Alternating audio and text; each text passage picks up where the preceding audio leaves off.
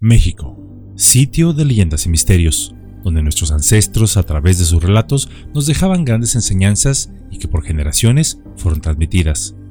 Todos los pueblos prehispánicos crearon las suyas, donde nos hablaban desde el origen del mundo hasta el destino del hombre. Una de estas leyendas es del pueblo purépecha, el cual nos intenta transmitir un poderoso mensaje. O deseo hablarles muy brevemente de ello. Es por eso que Yolocamotes tiene el placer de traerles el día de hoy Herendiria y Cuautli, los dos amantes que desafiaron el destino y la muerte. Esta leyenda nació en los últimos años del siglo XV en la región conocida hoy en día como Cutzamala de Pinzón, ello en el estado de Guerrero, y reza así. Había en el valle de Cutzamala, que significa lugar de comadrejas, una bella doncella de nombre Heréndira, de larga cabellera negra, dientes pequeños y blancos, sonrisa alegre y corazón puro, y cuya presencia a su paso dejaba tras de sí el aroma de la belleza y juventud. Ella estaba enamorada de un joven llamado Cuautli, originario del poblado de Temascaltepec.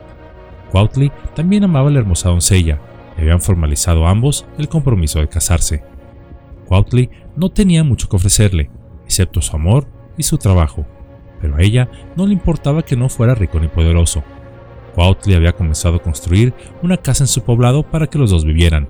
Ahí además cultivaba tierras obtenidas con el producto de años de trabajo. Pero ante este futuro que parecía prometedor, había alguien celoso que los envidiaba y los veía desde muy alto, en el cielo. Era el dios Apatzi, dios de la muerte en la mitología tarasca. Él estaba celoso de ese amor y quería tener a la joven para sí. Fue así que Apatzi se le apareció a Tikatame, señor de Cutzamala, y le ordenó que sacrificara a Erendira en su honor, para así satisfacer su insano apetito.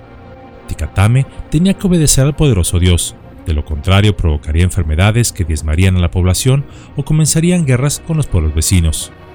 Al enterarse de su destino, Heréndira salió a ofrecer una última danza a su pueblo, ello a manera de despedida, una danza desconocida hasta entonces por los habitantes del poblado, y bailó con tanta pasión y tristeza que la gente se conmovía al ver sus pasos, quemando incienso y arrojando flores para agradecer su generosidad.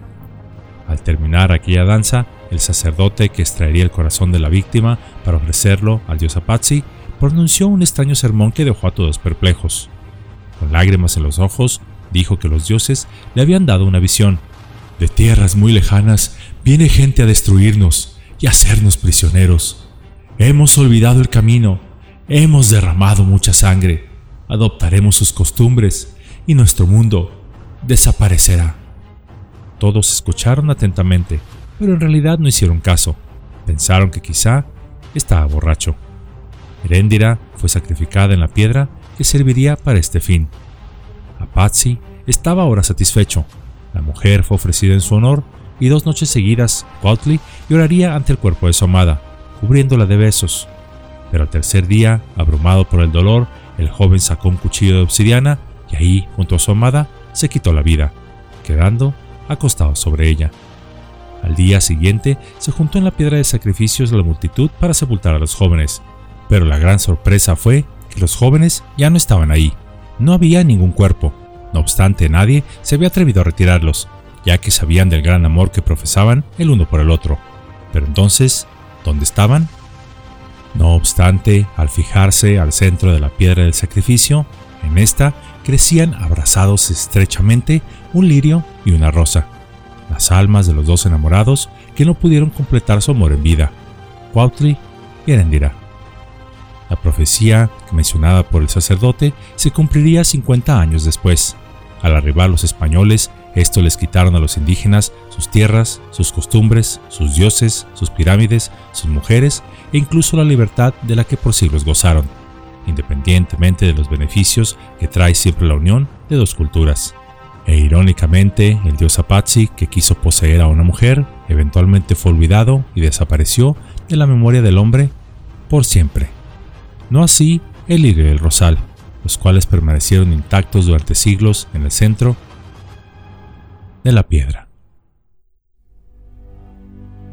En esta breve cápsula conocimos hoy esta leyenda purépecha sobre Cuautli y Heréndira, historia que parecería sencilla, pero la cual contiene poderosas enseñanzas Una de ellas es que el amor verdadero no puede ser vencido forzado, pues ni siquiera la muerte o supuestos dioses superiores tienen poder sobre él. Asimismo, este relato nos recuerda que la envidia y los celos pueden llevar a acciones terribles y destructivas, como lo fue en este caso el sacrificio humano en nombre de los dioses, que aunque era una costumbre común en algunos pueblos prehispánicos, no obstante, poco o casi nada se menciona en los libros de historia que la mayoría de los pueblos precolombinos lo aborrecían.